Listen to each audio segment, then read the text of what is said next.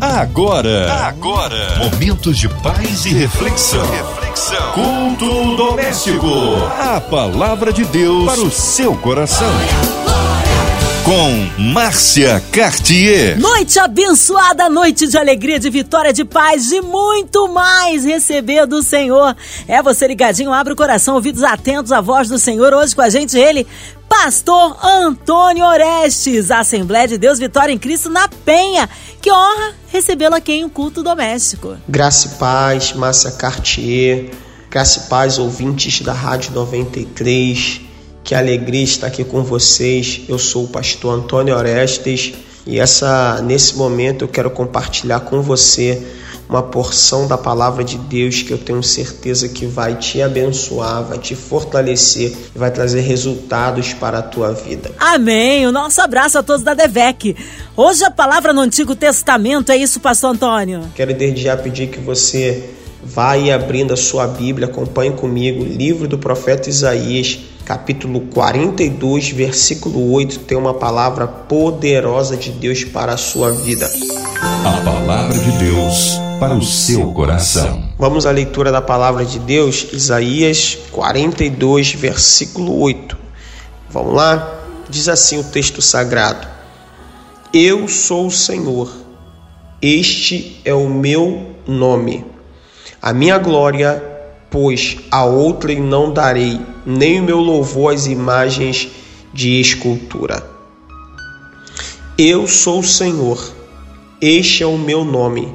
A minha glória, pois a outrem não, não darei, nem o meu louvor às imagens de escultura. Bom, eu quero trazer aqui uma reflexão da palavra do Senhor para nossas vidas aqui e eu quero pregar aqui com você, falar com você um pouquinho sobre quem é o Senhor. Quem é o Senhor? É lógico que se ficássemos aqui toda a eternidade para falar quem é o Senhor, não seria suficiente, porque Deus é maior do que a compreensão humana pode alcançar. Faltar-nos-ia palavras, vocabulário para alcançar, compreender entender quem é o nosso Deus, a totalidade de quem é o nosso Deus. Ele é grande, tremendo, poderoso, acima de qualquer definição ou conceito. Mas vamos aqui a um pouco dentre algumas coisas que ele revelou a nós de si mesmo na sua palavra. Quem é o Senhor? Quem é o Senhor, ouvinte? O Senhor é o Deus Criador. O Senhor é o Deus Criador. O versículo 5 desse capítulo diz assim: Assim diz Deus, o Senhor, que criou os céus e os estendeu, espraiou a terra e a tudo quanto produz, que dá respiração ao povo que nela está e o espírito aos que andam nela. Então, aqui temos um Deus que criou todas as coisas. Gênesis 1, versículo 1 diz: No princípio criou Deus os céus e a terra. E é por isso que Salomão vai terminar Eclesiastes dizendo: Lembra-te do teu Criador nos dias da tua mocidade. Lembrar do Deus que criou todas as coisas. Olha só, o que, que Deus criou? Vamos aqui recapitular um pouquinho da magnificência da criação. Veja só, há no mundo cerca de 9 milhões de espécies diferentes de animais. Não é 9 milhões de animais, não. Cerca de 9 milhões de espécies diferentes de animais. Uau, isso é extraordinário. Nesse planeta aqui chamado Terra, nós temos hoje aproximadamente cerca de 7,5 bilhões de seres humanos. Isso é gigantesco. Só, só, só para você ter uma ideia, só para você ter uma ideia, no mundo nós temos aproximadamente, segundo os cientistas, uma estimativa de 350 mil espécies de plantas. Isso é poderoso, isso é grandioso, isso é tremendo. Olha só o tamanho do Brasil, olha o tamanho do território do Brasil de aproximadamente 8 milhões 516 mil quilômetros quadrados. Há, há, há no universo, há no universo segundo os cientistas, uma, uma soma incalculável de estrelas. É impossível chegar ao cálculo de quantas estrelas tem no universo. Segundo boa parte dos estudiosos, você só consegue olhar para o céu e ver um, um pequeno fragmento da quantidade de estrelas que existem no universo. Como certa feita Deus falou para Abraão, é, a, como a areia do mar e as estrelas do céu. E na verdade eu vi um estudo e um, e um estudioso estava dizendo a seguinte coisa: é, a quantidade que você vê de estrelas no céu é pequena porque a quantidade que há de estrelas no céu é como se fosse a quantidade de grãos que existem na praia, incontável. Olha o que, que diz a palavra de Deus, Isaías 40, versículo de número 26: Levantai ao alto os vossos olhos e vede quem criou estas coisas. Foi aquele que faz sair o exército de estrelas, segundo o seu número. Ele as chama a todas pelos seus nomes por causa da grandeza das suas forças, e por quanto é forte em poder, nenhuma delas faltará. Oh meu Deus, que Deus grandioso e poderoso é o nosso Deus. Ele é o Deus tremendo, o Deus criador de todas as coisas, o Deus que faz, que pode tudo. Isaías 40, ainda versículo 12 diz: quem mediu na concha da sua mão as águas e tomou a medida dos céus a, aos palmos e recolheu numa medida o pó da terra e pesou os montes com peso e os outeiros em balança? Sabe o que a Bíblia está querendo dizer? Que Deus sabe exatamente a quantidade de água que existe nos oceanos. Cada metro cúbico Deus conhece. Deus sabe exatamente a quantidade de quanto pesa cada monte, cada montanha. A Bíblia diz que quem pesou os montes em balança de precisão. Veja, a Bíblia diz que ele mede os céus a palmo. As águas do oceano cabem na concha de sua mão. Um Deus. Quem é o Senhor? Um Deus criador, um Deus grandioso, um Deus que criou tudo pelo poder da sua palavra. Como diz o salmista, porque falou e tudo fez, mandou e logo tudo apareceu. Aleluia. Quem é o Senhor? Quem é o Senhor? Oh, glorifica a Deus aí onde você está ouvindo essa palavra. Quem é o Senhor? O Deus que tem o domínio da história. Quem é o Senhor? O Deus que tem o domínio da história. Ó, vamos analisar aqui o versículo ainda de número 9. Nesse mesmo capítulo que eu citei para você, Isaías 42. Olha o versículo 9 de Isaías 42: Eis que as primeiras coisas já se cumpriram, e as novas eu vos anuncio. E antes que venha a luz, vou-lo faço ouvir. Sabe o que Deus está mostrando aqui? Que Ele é o Deus que cumpre aquilo que Ele já falou e anuncia aquilo que vai acontecer antes que aconteça para que todos saibam que Ele é o Deus que tem um domínio da história, que conhece passado, presente e futuro. Nada pega o nosso Deus de surpresa. Ele é o Deus que tem um domínio da história. Em outro capítulo de Isaías, Deus chega a dizer que Ele é o Deus que põe o fim no princípio e o princípio no fim. Olha só que coisa grandiosa. Por quê? Porque aquilo que para nós vai começar, para Deus já terminou. Vou repetir aquilo que para você vai começar, para Deus já terminou, porque Deus conhece, Deus conhece passado, presente e futuro e domina tudo isso. Agora, olha só que coisa poderosa. A Bíblia fala no capítulo 45 de Isaías, capítulo 45 do profeta Isaías, versículo 4 Deus vai falar de um personagem bíblico que na verdade foi um rei, um imperador chamado Ciro. Olha o que a Bíblia diz: Por amor do meu servo Jacó e de Israel, meu eleito, eu te chamei pelo teu nome, pus o teu sobrenome, ainda que não me conhecesses. Sabe o que Deus está fazendo aqui? Deus está, se você ler todo o capítulo 45, lê um pouquinho do 44, você vai perceber que Ciro ele, ele foi um imperador. Ele conquistou a Babilônia, foi quando os medo-persas dominaram a Babilônia. E Deus fala que Ciro iria cumprir sua obra, isto é, Ciro, Deus chama ele de meu ungido, meu servo. Deus diz o seguinte: Ciro vai cumprir a minha obra, isto é, vai libertar, vai autorizar o retorno do povo para a terra prometida, o retorno dos israelitas para a terra prometida, e além disso, e além disso, o que, que, ele vai fazer? Ele vai autorizar a construção do templo que tinha sido destruído por Nabucodonosor no ano 586 a.C. Olha o que, que diz Isaías 44, versículo 28. Que digo de Ciro? É meu pastor e cumprirá tudo que me apraz, dizendo também Jerusalém: Tu serás edificada, e ao templo tu serás fundado. Olha só que coisa poderosa.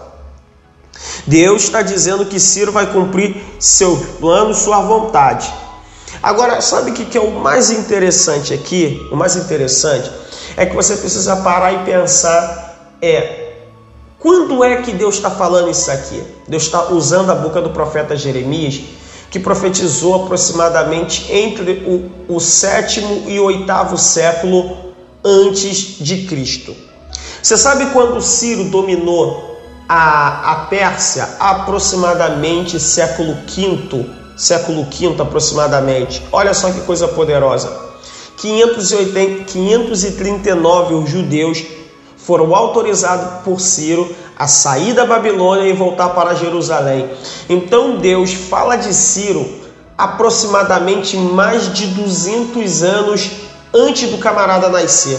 E antes do camarada nascer, e antes de Ciro nascer, Deus chama ele pelo nome, fala o que ele vai fazer e fala o como ele vai ser usado por Deus para fazer a sua obra. E mesmo Ciro não sendo uma pessoa crente, uma pessoa fiel a Deus, e Deus diz: Ciro vai fazer aquilo que me apraz. Olha só, o Deus que tem o domínio da história.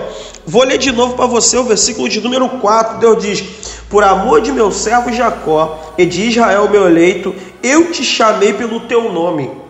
Pus o teu sobrenome, ainda que não me conhecesses. Meu Deus do céu, isso é poderoso demais. Um Deus que tem um domínio da história. Sabe onde eu vejo Deus também no domínio da história? Quando Deus usa o mesmo profeta Isaías, no capítulo 7, versículo 14, para profetizar a respeito do nascimento de Jesus, ele profetiza da seguinte forma: Eis que a virgem conceberá e dará à luz um filho, e será o seu nome Emanuel. Veja, Deus diz: Eis que a virgem conceberá e dará à luz um filho e será o seu nome Emanuel. Está falando a respeito do nascimento de Jesus sendo gerado por Maria.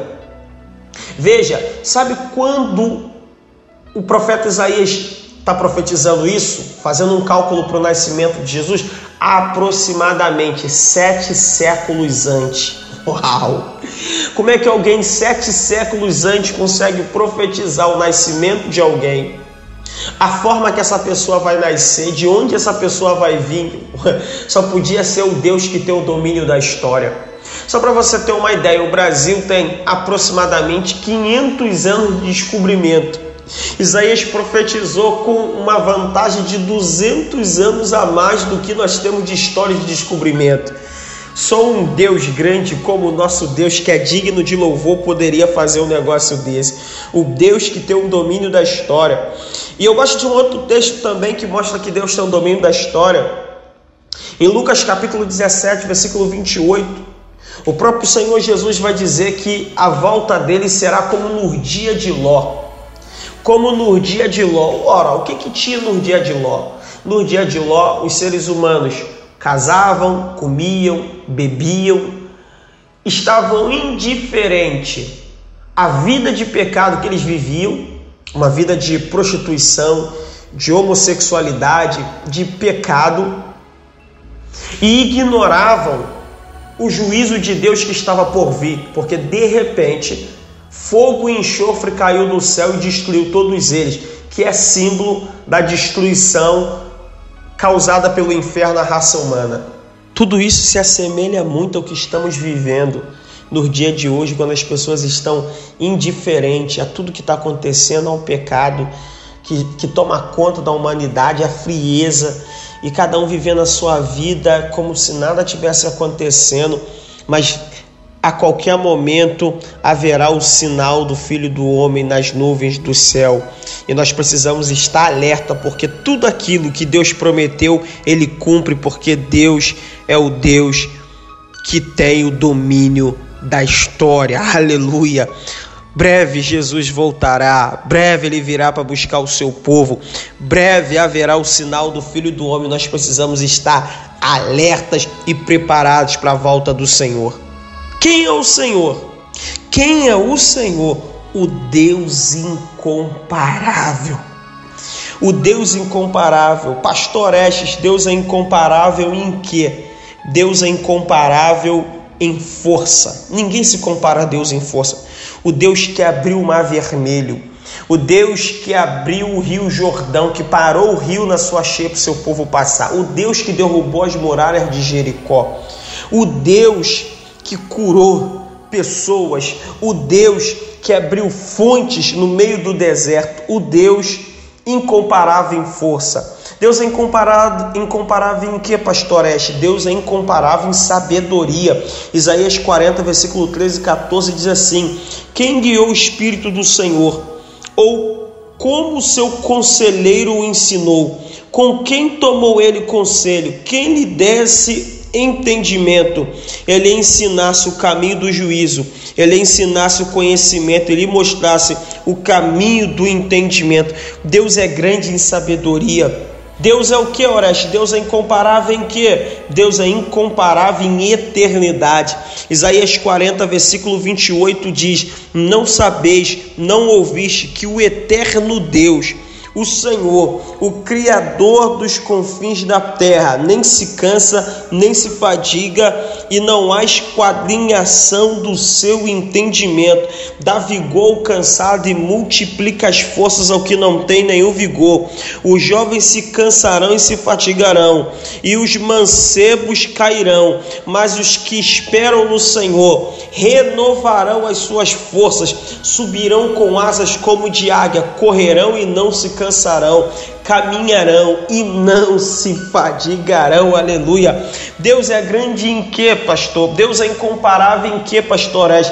Deus é incomparável em grandeza. Deus é incomparável em grandeza. Isaías 40, versículo 12. Volta a ler aqui de novo. Quem mediu na concha da sua mão as águas e tomou a medida dos céus aos palmos e recolheu numa medida o pó da terra, e pesou os montes com peso, e os outeiros em balança. Ou só um Deus grande pode medir os montes em balança. Só um Deus grande, as águas do oceano caberiam na concha da sua mão. Ele é o Deus que está sentado sobre o globo da terra, cujos moradores são como gafanhoto a seus olhos. Um Deus grande. Um Deus grande, um Deus grande. Deus é incomparável em que, gente? Deus é incomparável em santidade. Isaías vai dizendo no capítulo 48, versículo 17, chamando Deus de o Santo de Israel. Levítico 19, versículo 2, Deus diz: Sede santos, porque eu sou santo. Um Deus santo. Ninguém é santo como o Senhor. Um Deus moralmente incorruptível. Um Deus perfeito. Não há nele defeito, não há nele falha. Um Deus santo. Deus é incomparável em que? Deus é incomparável em amor. Deus é incomparável em amor. Isaías 49, 15, escute isso aqui. Deus diz: Pode acaso uma mulher esquecer do filho que ainda mama, de sorte que não se compadeça do fruto do seu ventre, ainda que esta me esquecesse, se esquecesse dele?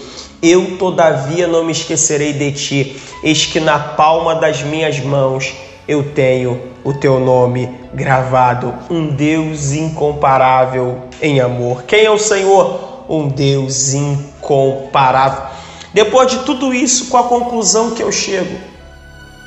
Com a conclusão que podemos ter? Talvez você está pensando, Pastor Ege, qual é a conclusão que temos? Se Deus é tudo isso, o Deus Criador, O Senhor é o Deus que tem o domínio da história. O Senhor é o Deus incomparável. Então, a glória e a honra só pode ser dada a Ele. A glória e a honra só deve ser devida a Ele. A glória e a honra somente a Ele, mais ninguém. Somente a Ele, mais ninguém. A Ti, Senhor, a glória, a honra, a adoração. Somente a Ti, ação de graça. Somente a Ti, o louvor. Ou oh, que essa palavra esteja no teu coração. Eu quero orar por você. Quero orar pela tua família nesse momento. Vamos orar depois de ouvir essa palavra? Vamos orar?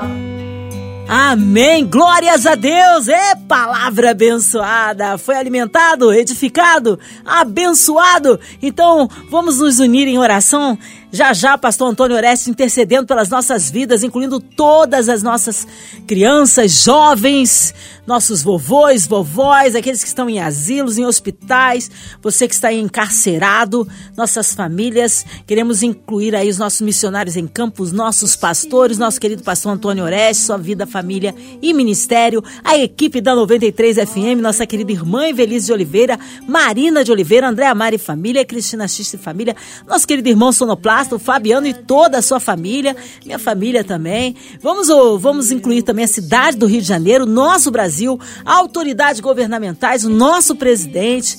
Nós criamos um Deus que sare essa nação, porque o nosso Deus é o Deus do impossível. Aqueles que estão com o coraçãozinho triste e enlutado sejam fortalecidos.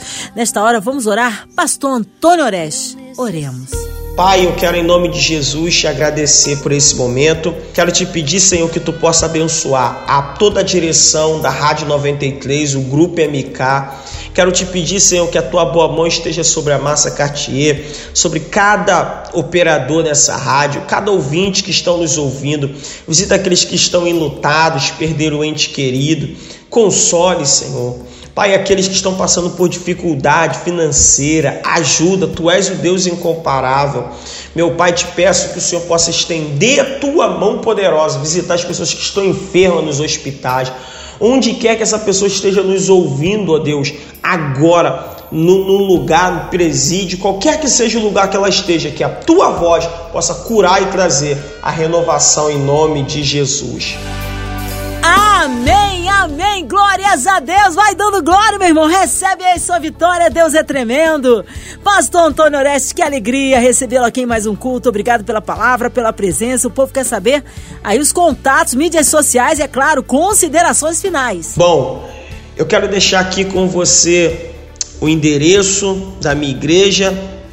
Eu pertenço à Assembleia de Deus Vitória em Cristo a minha igreja tem várias igrejas espalhadas no Rio de Janeiro e no Brasil, mas a nossa sede fica aqui na Rua Montevidéu, número 900 Penha. Nossos cultos temos culto terça, quarta, quinta, domingo de manhã e à noite. Você pode escolher uma desses encontros, uma dessas reuniões, vir, vir e ser abençoado. Também você pode nos encontrar no YouTube e nas redes sociais. Tá ok? Deus te abençoe. Obrigado pelo carinho, obrigado pela, por ter nos ouvido. Obrigado, Rádio 93. Um abraço, fique na paz. Amém. Seja breve o retorno aí do nosso pastor Antônio Oreste. Um abraço a todos da Devec da Penha. E você, ouvinte amado, continue aqui, tem mais palavra de vida para o seu coração. Vai lembrar, de segunda a sexta, aqui na sua 93, você ouve o culto doméstico e também podcast nas plataformas digitais ouça e compartilhe. Você ouviu?